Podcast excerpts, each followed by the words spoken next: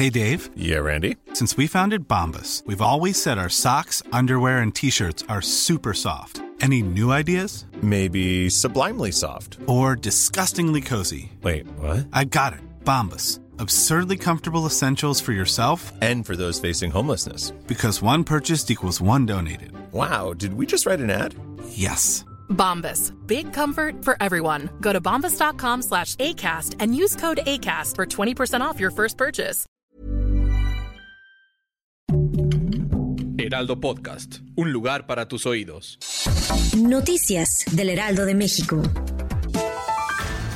La industria petrolera de México estuvo a punto de desaparecer gracias a los gobiernos pasados, así lo aseguró el presidente López Obrador durante su conferencia matutina de este jueves. El mandatario indicó que el sector petroquímico, el mandatario indicó que el sector petroquímico y las refinerías fueron olvidados durante décadas y arremetió en contra de la reforma energética de Peña Nieto.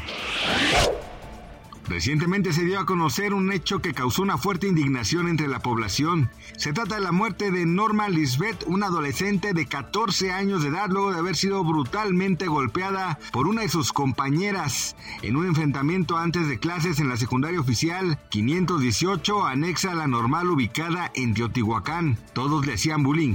Ya no quería que se burlaran de ella, reveló la hermana de Lisbeth, quien murió tres semanas después de haber sido golpeada.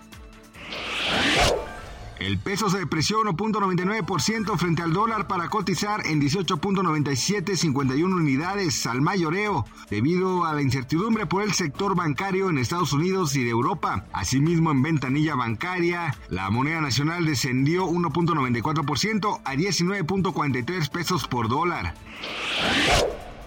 Ana Fernanda Basaldúa Ruiz, una soldado de la Armada de Estados Unidos nacida en México, fue encontrada muerta en la base militar de Fort Hood en Texas, donde estuvo los últimos 15 meses. En ese mismo lugar también hace tres años fue encontrada sin vida la castrense Vanessa Guillén de origen latino. Ambos casos tienen el mismo patrón en común. Habían denunciado que sufrían acoso sexual. Las causas de su muerte aún están en proceso de investigación, informaron las instituciones citadas por el medio local KWTX. Gracias por escucharnos, les informó José Alberto García.